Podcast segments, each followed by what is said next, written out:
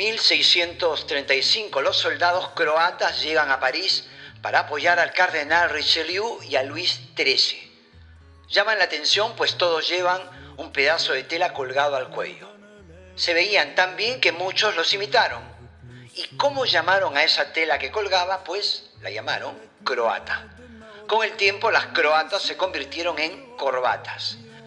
Uno de los más impactados con esta moda fue el rey Sol Luis XIV y luego, mucho después, en 1926, Jesse Langdorf, que la varió y explotó comercialmente y la convirtió en el negocio y el complemento que hoy conocemos.